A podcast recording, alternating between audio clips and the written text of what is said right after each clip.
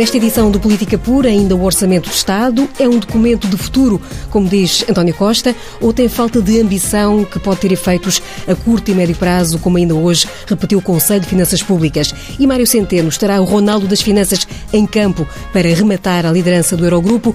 A bola está hoje do lado de Pedro Silva Pereira e Pedro Duarte, que vão ainda avaliar o que sobra depois da euforia de quatro dias da Web Summit em Lisboa e espera-se que haja tempo para mais do que um tweet sobre o primeiro ano da presidência de Donald Trump. Mas é pelos números que vamos avançar quando prossegue o debate na especialidade do Orçamento de Estado para 2018. Pedro Silva Pereira, eh, o Conselho de Finanças Públicas veio hoje mais uma vez dizer que falta alguma ambição a esta proposta de Orçamento de Estado. É verdade que o Conselho de Finanças Públicas discutiu algumas das escolhas do Orçamento de Estado, o que é um pronunciamento mais político até do que técnico, mas eu Queria, sobretudo, valorizar que o Conselho de Finanças Públicas validou o cenário macroeconómico deste orçamento, em que se baseia a, a credibilidade de todo o exercício orçamental. E, aliás, isso é uh, uma nota dominante em todo este debate do orçamento. Acho que o Governo está particularmente à vontade neste debate, porque entra neste debate com a credibilidade reforçada dos bons resultados da política económica, da boa execução orçamental, eh, incluindo já neste ano de 2017, e é compreensível também que a oposição se apresente nessa discussão com mais dificuldade. Ora, um dos elementos dessa credibilidade é o facto de o Conselho de Finanças Públicas ter validado o, o, o cenário macroeconómico que está na base do orçamento. E levantou duas questões, sobretudo. Em primeiro lugar, a questão de saber se o, o Governo estaria apenas a cumprir as regras pelos mínimos o que não deixa de ser uma observação um pouco curiosa, porque uh, o subentendido dessa uh, observação é que o Governo devia ir além das regras europeias, como o Governo anterior foi além da Troika. Ora, isso seria, evidentemente, uma escolha política, uh, do meu ponto de vista, errada, e o Conselho de Finanças Públicas, ao colocar essa questão, está a colocar uma questão política, sobre o desenho da política orçamental e não uma questão eminentemente técnica. Depois há uma outra questão, essa sim mais de índole técnica, técnico, que tem que ver com o cálculo do déficit estrutural. Eh, até onde é que vai a redução do déficit estrutural? O Governo diz que são 0,5%, a Comissão Europeia começou por dizer que eram 0,4%, o Conselho de Finanças Públicas diz que são 0,3%. O que é de comum destas três posições é que todos reconhecem que há uma redução do déficit estrutural. Isto é uma consolidação estrutural das contas públicas portuguesas, o que contrasta com o que aconteceu em 2015, em que o déficit estrutural se agravou em 0,5%.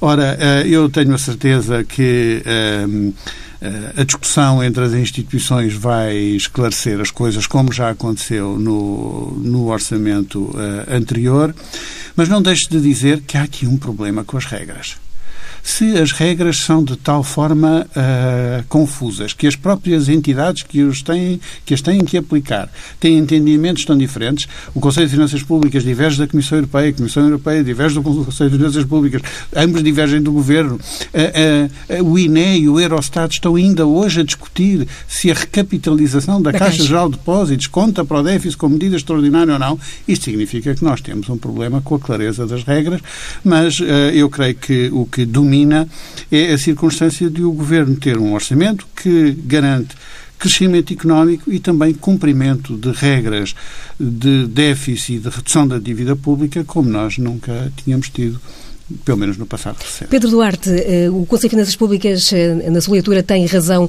quando diz que este cumprimento nos mínimos pode ter eh, efeitos negativos já a curto e médio prazo?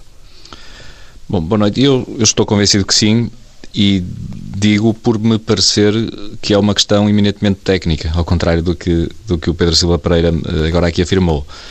E digo porquê? Porque, evidentemente, nós temos partido de uma premissa que, em que talvez aí no debate político português haja alguma, alguma divisão e divergência que nos tem moldado, um, por vezes, a tirar conclusões que não são as mais acertadas, eventualmente. E digo porquê. É evidente, e isso eu subscrevo na íntegra, aquilo que o Pedro Silva Pereira agora aqui afirmou quanto ao momento favorável que a nossa economia está, está a viver, quer do ponto de vista do produto, quer do, do, do emprego. Mas era importante percebermos a bem, não por uma questão de luta partidária ou de qualquer competição entre, entre méritos, seja de quem for, mas para podermos, de facto, eh, dirimir as dificuldades e podermos enfrentar o futuro e preparar o futuro, era muito importante que tivéssemos alguma imparcialidade e neutralidade quando eh, olhássemos para as causas deste momento favorável. E o, aquilo que me parece é que há essencialmente três grandes causas. A primeira é o contexto económico externo internacional, que é altamente favorável e, portanto, os, nomeadamente os países que connosco que têm relações comerciais connosco mais próximas, estão todos eles num franquíssimo crescimento e, portanto, isso evidentemente tem um efeito concreto. Há a questão do petróleo, do preço do petróleo, há a questão da, das decisões do BCE. Bom, há todo um contexto internacional que tem favorecido. Há, em segundo lugar, um momento que estamos agora a viver em que se está a colher os frutos de sementes que foram, de facto, eh, colocadas no, no, no, no passado, nomeadamente pela governação anterior. E, portanto, eu acho que alguma humildade dos atuais governantes seria útil para, de facto, melhor prepararmos o futuro. E temos um, um terceiro argumento que, de facto, tem a ver com o turismo, que é um um, um elemento externo, que externo no sentido de ser eh, pouco habitual no, no, no, nosso passado recente e, e, aliás, longínquo, portanto, é uma realidade nova, digamos assim, que estamos a viver, que é altamente favorável, que todos desejamos que se mantenha, que até se acentue, mas que é altamente volátil, como nós sabemos, face às, a um conjunto de circunstâncias que, por vezes, nos são, nos são alheias. Parece-me que, de facto, nós devemos perceber que, estando a viver um tempo favorável, dever, dever, deveríamos também lembrar-nos todos que é precisamente em tempos de bonança que nós nos devíamos preparar para enfrentar as tempestades. E eu acho que é isso que o Conselho de Finanças Públicas, pelo menos é a minha interpretação, quer dizer quando, estamos, quando diz que estamos nos mínimos.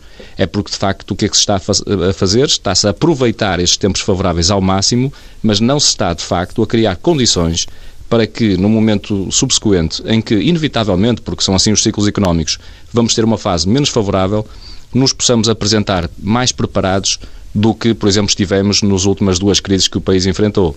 Eu acho que era muito importante nós aqui termos a, a serenidade, eu diria quase a imparcialidade, se quiserem, mais eh, ideológica, ou pelo menos partidária, ao menos, eh, para perceber que as causas deste momento favorável, eh, podendo reconhecer, eu faço com todo, com todo o, à vontade, algum mérito à, à governação, tem muito a ver com uma conjuntura que é eh, exógena à governação atual. E, portanto, nós deveríamos aproveitar para perceber quando essa conjuntura que nos, é, que nos ultrapassa, digamos assim, mudar, nós estarmos preparados para, para a enfrentar. E é isso que neste orçamento não se vê, e eu confesso que com algum ceticismo vejo os tempos futuros, porque percebo que o contexto político também não é fácil. Evidentemente que o Partido Socialista, que lidera um, a atual eh, coligação, chamemos-lhe assim, que, que, que, que, nos, que, que governa este país, tem, evidentemente, de conseguir não tanto fazer orçamentos tendo em conta o racional económico, mas tem essencialmente de, de, ter em conta o equilíbrio político que tem que gerar com, com os partidos à esquerda. E, portanto, é um orçamento que, evidentemente, é feito um bocadinho a retalho, em que se vai dando umas benesses uh, aos partidos à esquerda, uh, tentando no fim ver se não, se não ficam muitos, muitos buracos abertos e, portanto, se as, se as instituições europeias deixam passar, digamos assim, o, o orçamento. E isso, enquanto o contexto económico é favorável, talvez essa ilusão seja possível mas no dia que isto mudar, evidentemente, esta solução não tem qualquer sustentabilidade, na minha opinião. Pensa, Pereira, o Governo está a comportar-se como na fábula, como a cigarra da fábula? Não deveria estar a ser mais formiguinha nestes tempos de, de, de melhor cenário uh, económico uh, a nível europeu? Bom, eu não creio que uh, o PSD, o Pedro Duarte, quem quer que seja à direita, tenha grande legitimidade para fazer o discurso da formiguinha. Porque uh, nós, como disse há pouco, estamos agora a discutir se a redução do déficit estrutural que este governo faz se vai tão longe quanto aquilo que deveria ir. Mas em 2015, no governo PST-CDS, nós tivemos não uma redução do déficit estrutural insuficiente, mas um agravamento do déficit estrutural em cinco décimas, que foi, aliás, o fundamento para a Comissão Europeia pretender abrir aquele processo de sanções contra Portugal. Portanto, já que falamos de humildade, também não me parece que esses recados sobre uh, a falta de rigor da atual governação possam vir de quem agravou o déficit estrutural e sujeitou Portugal à ameaça de sanções. Depois, também não me parece muito próprio que, eh, para discutir os nossos argumentos, claro, podemos ter e temos com certeza pontos de vista diferentes, que pretendamos que há umas posições que, de um lado, são imparciais e as outras são politicamente suspeitas. Ora, a, a ideia de que a, aquilo que está a acontecer na economia portuguesa é fruto do contexto internacional e do trabalho do governo anterior é tudo menos uma opinião imparcial e que, aliás, os factos não confirmam. Hoje mesmo, a Comissão Europeia apresentou os seus cenários para o crescimento económico e validou aquela que é hoje a previsão do governo. A economia portuguesa vai crescer 2,6% este ano. Mas disse também a Comissão Europeia que a zona euro vai crescer 2,2%. Isto é, a economia portuguesa não vai crescer como os outros crescem, nem porque os outros crescem. Vai crescer acima do crescimento que tem a zona euro. Vai, por isso, ao fim de vários anos, finalmente convergir com o crescimento da União Europeia. Portanto, essa explicação de que é tudo por causa do contexto internacional tem um pequeno problema, não convence. Depois também, se nós virmos aquela questão de uh, a economia portuguesa ter uh, emitido dívida pública este ano com os juros mais baixos de sempre de sempre. Não Hoje se... já voltaram a subir um bocadinho. Eh, Sim, Poderá haver um, um refriar do entusiasmo. De, de, subiram de 1,99 para 2,04. Estão praticamente na mesma. Há ali aquela fasquia psicológica dos 2%, mas estão por ali. Um, agora, uh, e, e, nós emitimos dívida pública à, à taxa de juro mais baixa de sempre. Isso só pode significar um sinal de confiança na economia portuguesa, nem pode ser de outro modo. Um, enfim, eu não vou me dispensar de discutir os méritos do governo anterior, um, deixo apenas a, a, nota de que também a visão sobre as governações socialistas, que opera um apagão sobre a maior crise internacional que aconteceu na economia mundial desde os anos 30, é tudo menos uma leitura in, in, imparcial desse passado. Eu acho que o governo está a fazer aquilo que deve. O governo está a reduzir o déficit, alcançou o déficit mais baixo da história da democracia portuguesa e para um governo que baixou o déficit para o valor mais baixo da história da democracia portuguesa, a última coisa que se pode dizer, sobretudo aqueles que não fizeram tão bem, é dizer que está a fazer insuficiente. Isso parece-me. Pedro Duarte, Pedro Duarte. É, eu, eu, eu, tenho tentado, nestas nossas conversas, manter uma, ter uma atitude, eu diria, analítica e, portanto, evidentemente que tenho as minhas opiniões uh, pessoais e são subjetivas, uh, quer dizer, sem qualquer dúvida quanto a isso, evidentemente, mas eu tento ter uma, uma, uma, postura relativamente equilibrada. É evidente que não é. É como eu, isso aí não, não, fazemos grande diferença. Pronto, mas Agora, então... não tenho a pretensão de que as minhas opiniões sejam imparciais, espero que também não tenha a pretensão de que as suas Era exatamente isso que eu estava a dizer. Mas tenho tido isso e acho que tenho dado alguns sinais disso porque não me inibo e nunca me inibi de criticar, seja qual for o partido que esteja no governo, quando não concordo com uma determinada eh, postura e atitude. O que me parece, e eu gostava de contra, tentar contraditar isto que o Pedro Silva Pereira agora disse, porque dizer, não é razoável dizer-se que a economia portuguesa não está a beneficiar da conjuntura externa porque até está a crescer mais do que a zona euro ou a média da zona euro. Isso não, não faz qualquer sentido do ponto de vista económico. Eu lembro que nos anos da Troika, por exemplo, Portugal cresceu mais, nomeadamente em 2013, 2014, cresceu mais do que, por exemplo, cresceu a Alemanha. E faz sentido dizer que por isso Portugal era uma economia mais forte e pujante do que a. Não faz, porque evidentemente a base com que partimos é muito mais baixa e, portanto, evidentemente a taxa de crescimento pode ser superior, mas isso não ter um, um significado muito, muito relevante, digamos assim, do ponto de vista económico, puramente, puramente eh, falando. Assim como não reconhecer que hoje em dia temos juros baixos como temos, nomeadamente termos tido o déficit mais baixo da história, achar-se que foi porque outros não conseguiram resultados e este, este governo conseguiu, perdoar-me a Pedro Silva Pereira, mas a redução brutal do déficit que foi feita neste país, e isso é, quer dizer, é uma questão matemática, não vale a pena aqui, não há subjetividades, foi feito evidentemente pelo governo anterior. É? Assim como dizer-se que o, o, o, governo do engenheiro Sócrates foi altamente prejudicado por maior crise financeira internacional e depois não reconhecer que o governo anterior do PSD-CDS não sofreu as consequências dessa mesma crise financeira internacional também, também não, talvez não seja totalmente e agora imparcial. Já, já houve crise internacional, portanto agora para avaliar Sempre as dificuldades do governo PSD-CDS já há crise oh, internacional. Oh, oh, Pedro, eu, há eu, bocadinho eu, houve um apagão da crise internacional na sua Não, leitura, não houve um apagão da crise. Houve, sim, houve, sim. Não, eu posso explicar então melhor. O que eu disse é que, nomeadamente, não foi só no caso da, do final da governação do engenheiro Sócrates, já se tinha passado algo similar quando do, do, da governação do engenheiro Guterres, é que precisamente não se preparou para o país para as tais momentos de adversidades, nomeadamente quando há crises, por exemplo, crises financeiras internacionais. Foi okay, isso que eu afirmei e reafirmo agora. Mas, uh, não, se, não nos preparamos para esses então, tempos. o que é que aconteceu no final do governo do Dr. Passos Coelho? Não foi um agravamento do déficit estrutural que levou a Comissão a reagir violentamente com uma ameaça de sanções? Isso não oh, foi oh. fruto de uma política eleitoralista no final do mandato?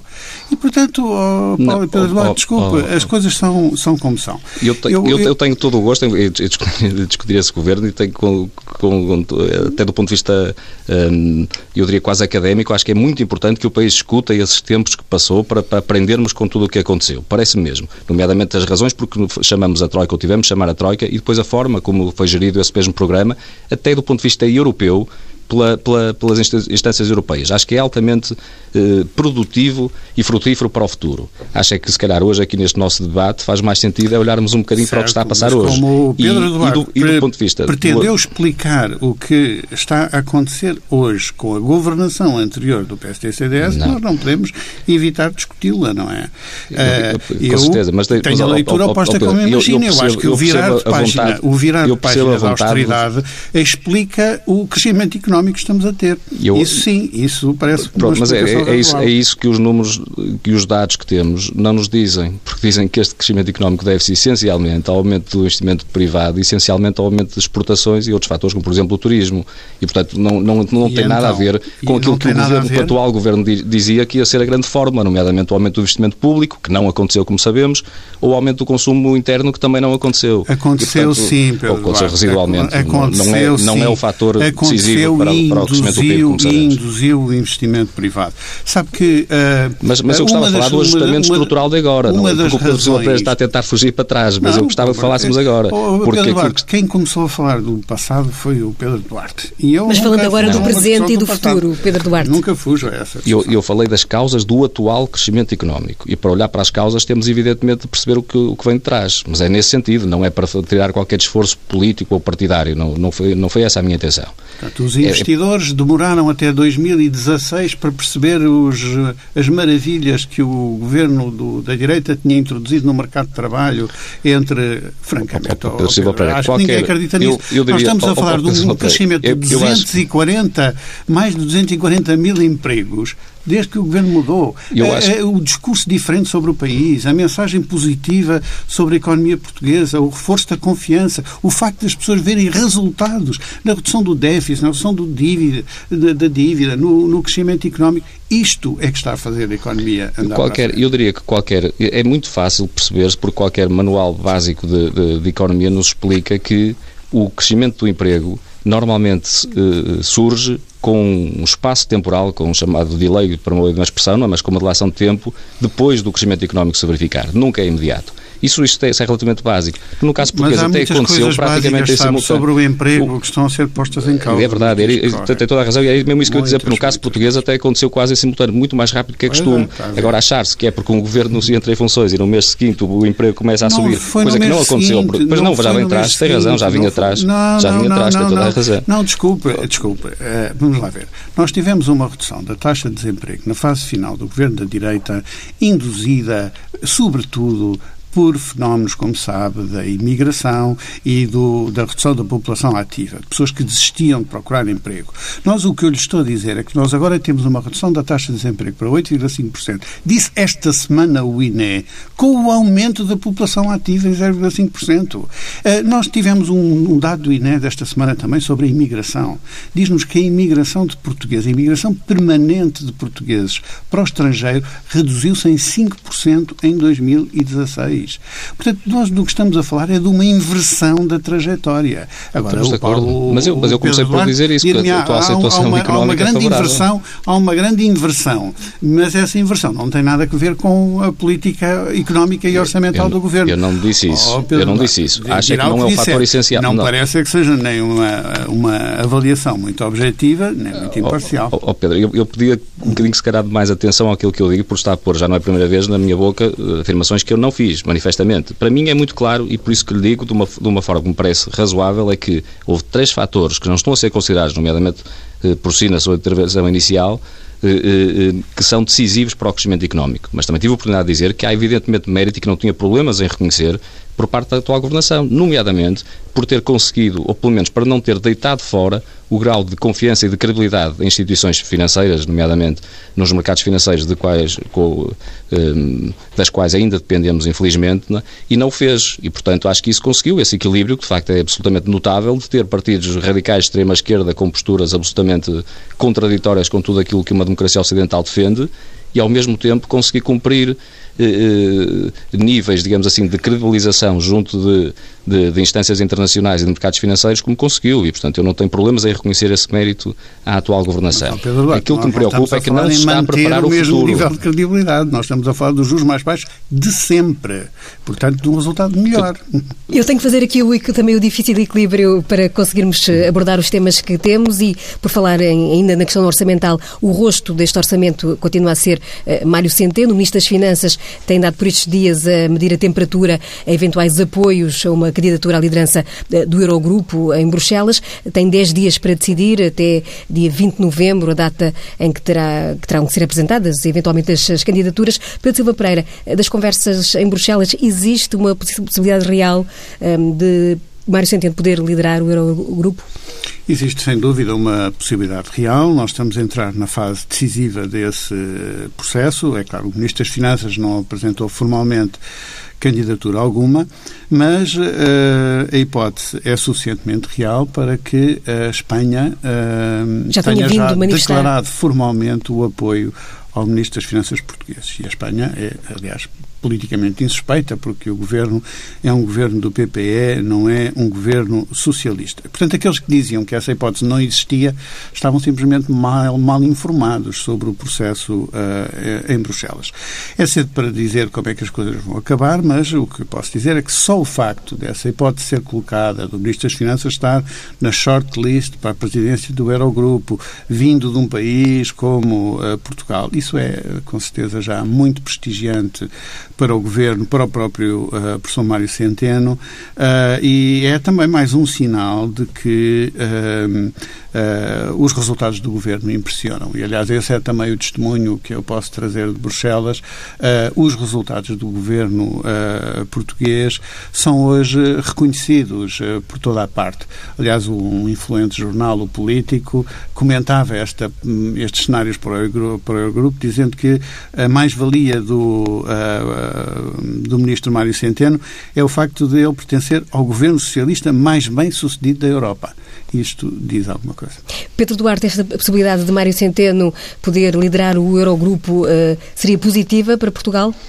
Um eu não resisto a uma pequena piada. Também não são assim muitos governos socialistas que estão na zona euro, como sabemos, o que são dois ou três, não é? Portanto, o facto de ser o mais bem sucedido talvez não seja assim Olha, tão, tão relevante. Uh, mas, mas, é, é, uma, é uma piada. Uh, há vários. É uma piada.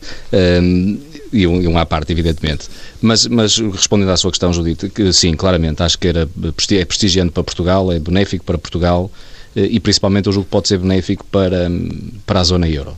Eh, eu acho que era muito interessante que houvesse um país, os chamados países do Sul, se quisermos, um país mais periférico e que, nomeadamente no âmbito do equilíbrio da moeda única, tem sido muitas vezes, ou este grupo de países tem sido muitas vezes eh, preterido nas grandes opções e nas grandes decisões. E, portanto, também deste equilíbrio que eu acho que, que faria bem, na minha modesta opinião, faria bem à, à União Económica e Monetária, e eu acho que era muito interessante termos uh, alguém de um destes países, e evidentemente eu sendo português acho particularmente interessante a ideia de ser um, um, um, um, Ministro das Finanças português a liderar este Eurogrupo. Mário Centeno dizia esta semana que há uma partilha grande de vontade de mudança e de reforma na área uh, do, do, euro. Uh, Pedro Duarte uh, tem perfil, Mário Centeno, para liderar ou pelo menos impulsionar esta, estas mudanças? Evidentemente, eu, nós também temos de, de, não pôr uma carga eh, de responsabilidade excessiva em quem vai ter que liderar isto, porque evidentemente é um coordenador e depois tem que ter o apoio de, dos outros, portanto sozinho não vai ter capacidade para, para mudar por si próprio, digamos assim. Mas evidentemente que estando nessa função tem eh, uma capacidade de influência que me parece redobrada. E eu acho que sendo alguém de um país do Sul há uma enorme vantagem o perfil particular do professor eh, Mário Centeno, não, quer dizer, não posso muito qualificar porque não conheço sequer em reuniões eh, desta natureza. Muitas destas reuniões são à, à, à porta fechada e por vezes as interações que ali se geram têm alguma, alguma relevância. De resto posso avaliar e sim, é o peso político, digamos assim, dos, dos países, que isso é mais, mais público.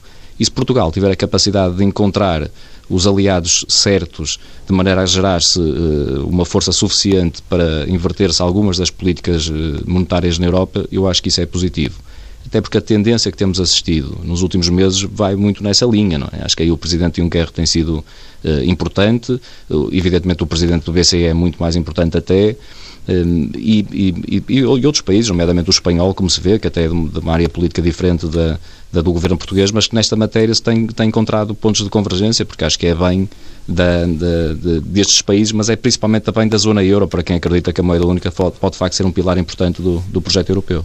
Penso, Pereira, duas questões. Eh, uma tem a ver com os eh, rivais, eventuais rivais de Mário Centeno nesta contenda. Fala-se numa mulher de leste, eh, fala-se nos ministros por exemplo, da Eslováquia, eh, também da Itália, são um, alguns da área socialista, outros mais próximos de um pensamento mais uh, alemão, vá lá do centro da Europa. Uh, são rivais que podem, por um lado, dificultar esta caminhada de Mário Centeno? Bom, é preciso perceber, em primeiro lugar, que há uma questão de equilíbrio político nas instituições europeias. Atualmente. Uh, o PPE já tem, nesta altura, muitos eh, tem, cargos. Tem praticamente todos. Tem a presidência do Parlamento Europeu, a presidência da Comissão Europeia, tem a presidência do Conselho. Um, enquanto que, enfim, a família socialista tem uh, a vice-presidente da Comissão Europeia, responsável pela política externa. Uh, é o que temos. Um, e, portanto, é natural que uh, o equilíbrio político se faça com uma figura socialista na presidência do Eurogrupo. Isso dificulta a vida para essa senhora de leste que referia da Letónia, que pertence à família dos Verdes, dificultaria a vida a um candidato que há do Luxemburgo, Luxemburgo. Uh, que é liberal, um, e dificulta a vida uma eventual intenção do Ministro das Finanças francês, que é do Sr. Macron, e, portanto, que não tem também. Mas essa, ele próprio já tem uma agenda muito sobrecarregada Sim, com a pasta é da economia também, não é? Um, e entre uh, os socialistas há, de facto, três ou quatro uh, hipóteses que têm vindo a ser uh, suscitadas, e eu penso que, um, como dizia o Pedro Duarte, o professor Mário Centeno poderia ser um sinal muito importante para a reforma de que a zona euro precisa. Um, e a circunstância de uh, o governo português ter vindo a construir uh, uma certa aliança que não é exclusiva com os países do Sul, mas é muito valorizada uh, em relação aos países do Sul, ajuda a consolidar uma sensibilidade que precisa de ser tida em conta na, na, reforma da zona euro. A outra questão que lhe ia colocar tem a ver com o que já se ouviu por parte, nomeadamente, do Bloco de Esquerda, Catarina Martins dizer que não via com muito bons olhos uma eventual candidatura. Vai tra trazer problemas problemas eh, à atual maioria o facto de Centeno, se caso decida eh, formalizar esta candidatura? Não, não creio que isso crie problemas na coligação. Há, há pessoas que dizem que uh, há uma dispersão de atenções, mas isso acontece com qualquer ministro das Finanças que exerce as funções uh, em simultâneo de presidente do Eurogrupo. E, aliás, é até por isso alguns sugerem que uh, a acumulação se faça uh, não entre um ministro das Finanças e a posição de presidente do Eurogrupo, mas entre o comissário de Assuntos Económicos, uh, que seria assim uma espécie de duplo chapéu e seria um, um ministro das Finanças da zona euro, e isso seria uma alternativa possível em relação a ter simplesmente um Ministro das Finanças socialista na presidência do Eurogrupo. Portanto, eu penso que isso está em aberto, mas vai-se fechar muito rapidamente. Portanto, no início de dezembro, o que se espera é que exista uma decisão.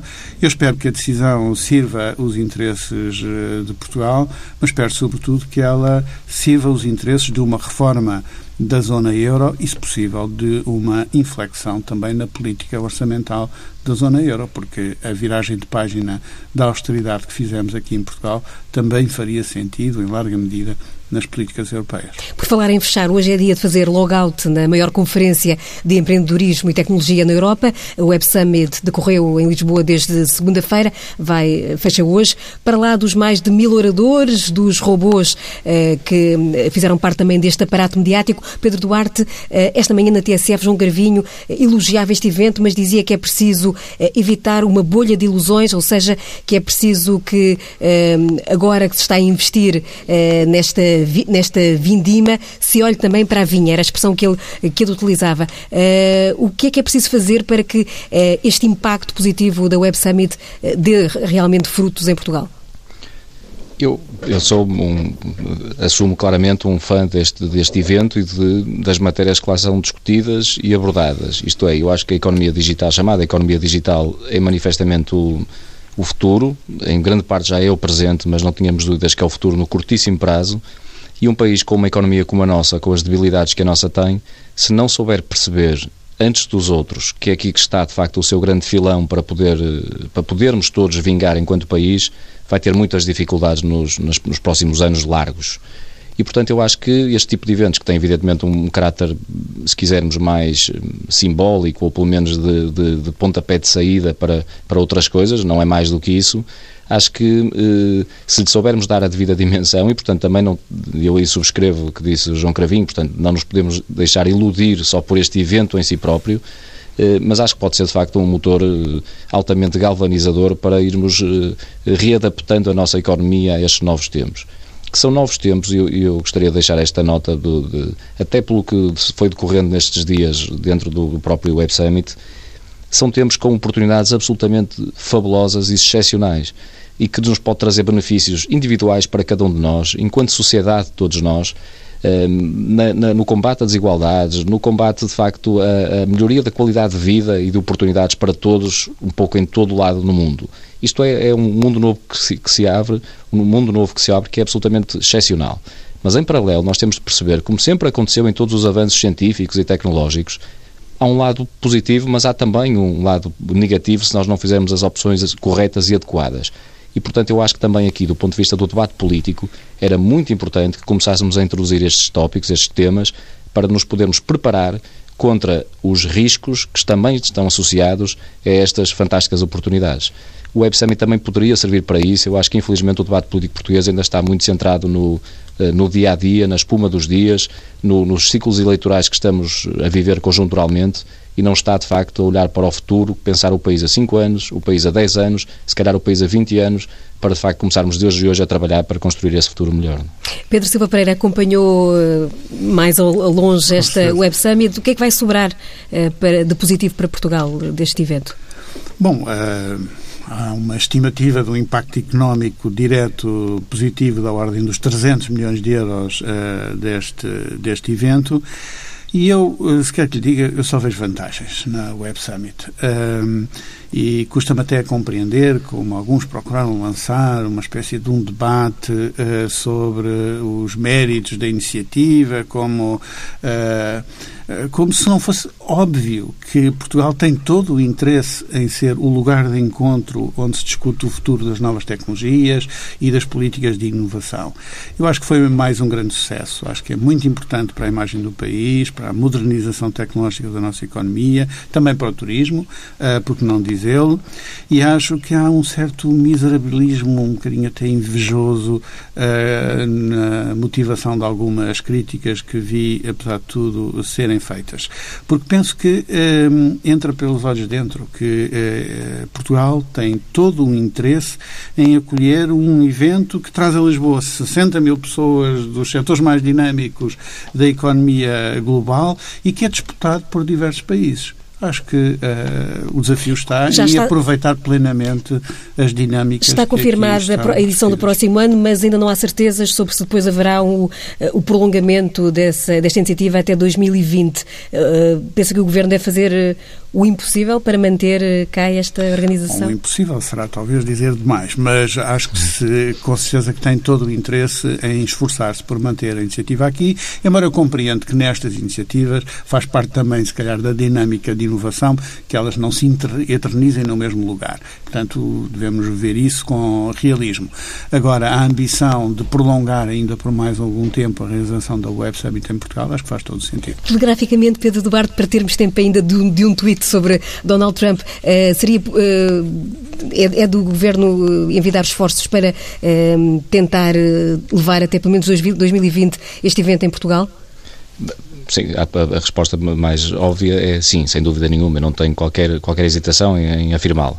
Mas também acho que lá está, não, não faz sentido fazermos impossíveis, porque aquilo que o Web Summit representa é muito importante, mas é um evento em si próprio, e, portanto, não, não é mais do que isso. E, portanto, se um dia não tivermos o Web Summit, temos que criar coisas similares ou parecidas ou de outra natureza. Não podemos é perder a dinâmica eh, em torno destes novos temas que de facto vão ser decisivos para o nosso futuro.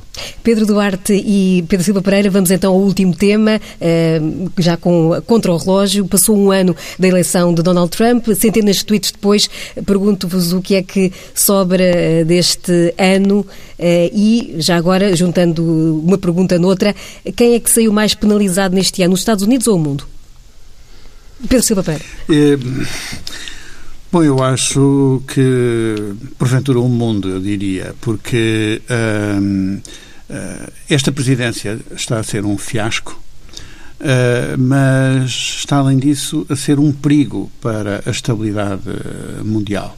Estamos sempre à espera do que é que uh, vai ocorrer ao Sr. Trump fazer no dia seguinte. Mas aquilo que mais uh, impressiona é a incapacidade do Presidente Trump de construir uh, alguma coisa no lugar daquilo que tão afincadamente destruiu no último ano. Uh, ele rompeu com o Tratado de Paris, ele rompeu com, uh, com o acordo, uh, com o acordo comercial com os Estados Unidos, dos Estados Unidos com a União Europeia, o TTIP, rompeu com o acordo transpacífico, ele ameaçou romper com o acordo NAFTA, ele rompeu com o Obamacare, ele rompeu com muita coisa. Mas o que é que construiu no lugar daquilo que destruiu? Acho que praticamente nada nada. Um, as negociações comerciais com esses grandes parceiros, que ele queria fazer os melhores negócios para a América, uh, nada disso uh, teve seguimento. O muro com o México, que queria construir, pago pelos mexicanos, uh, continua sem financiamento à vista. Não há alternativa para o Obamacare. A política fiscal muito ambiciosa que tinha prometido o, e até a política de estímulos orçamentais com investimentos não vimos nada disso uh, acontecer e depois vimos-lo vimos romper com a Unesco e com várias organizações das Nações Unidas e, portanto, rupturas nós vimos muitas. Uh, tweets provocadores vimos muitos, mas por trás daquele reality show em que se transformou a Casa Branca, nós realmente não vimos surgir nada que reforce uh, o prestígio dos Estados Unidos no mundo, e que contribua para uh, um, um, mundo onde se possa viver melhor. Pedro Duarte, partilha desta, deste balanço negativo desta presidência primeiro ano? Partilho, no essencial partilho, e uh, partilho que, se tivermos de optar, eu diria que o mundo tem perdido mais do que os Estados Unidos. E aí eu queria acrescentar uma, uma reflexão, porque, quer dizer, subscrevo no geral aquilo que o Pedro Silva Pereira disse e, portanto, não vou repetir, não, não é por não o defender, é só por economia de tempo. E, e portanto, adiciono apenas um, um outro argumento eh, que se prende precisamente com isso. É que nós eh, eu sou insuspeito, portanto, na medida em que não me revejo, eu acho que é nada de, de, daquilo que, que, que, Trump defende e daquilo que Trump tem feito, que fique claro. Mas nós não devemos subestimar capacidade, nomeadamente eleitoral, de Trump nos Estados Unidos. Ainda mantém uma franja de apoiantes fiéis, eh, de acordo com as últimas sondagens. Uma, uma franja que provavelmente é maioritária para ganhar eleições e, portanto, nós temos que ter isso presente. Ele foi ridicularizado quando se apresentou a candidato, foi ridicularizado durante a campanha das primárias, depois na campanha presidencial, a verdade é que foi passando todas as, as batalhas e todas as, as barreiras, digamos assim e depois de ser eleito, muita gente disse que duraria dois, três meses e que seria. A verdade é que já lá vai um ano, e com todas as, as críticas que nós possamos fazer, e eu particularmente faço-as, a verdade é que ele continua, dentro dos Estados Unidos, a ter um apoio eh, muito significativo e muito Mas relevante. com uma queda significativa nas sondagens e agora com derrotas eleitorais importantes nas eleições locais. De, sim, de terça-feira sim teve, nomeadamente na Virgínia, uma derrota grande e, portanto, há evidentemente sinais de algum desgaste, mas eu acho que não o devemos subestimar, precisamente porque aqueles que o queremos combater, não é? Porque eu acho que noutros momentos subestimamos excessivamente uh, Trump e, isso, e estamos a pagar isso. É nesse sentido que eu queria deixar sim, sim, este, este, este alerta. Agora, acho que o melhor talvez que se possa dizer sobre o, o primeiro ano de Trump é que uh, ele nos dá muitas saudades de Obama. E assim se fez política pura com Pedro Silva Pereira e Pedro Duarte. Hoje, apoio técnico em duas frentes, Luís Borges em Lisboa, Joaquim Pedro e Joaquim Dias no Porto. Este Política Pura fica disponível em podcast e em tsf.pt.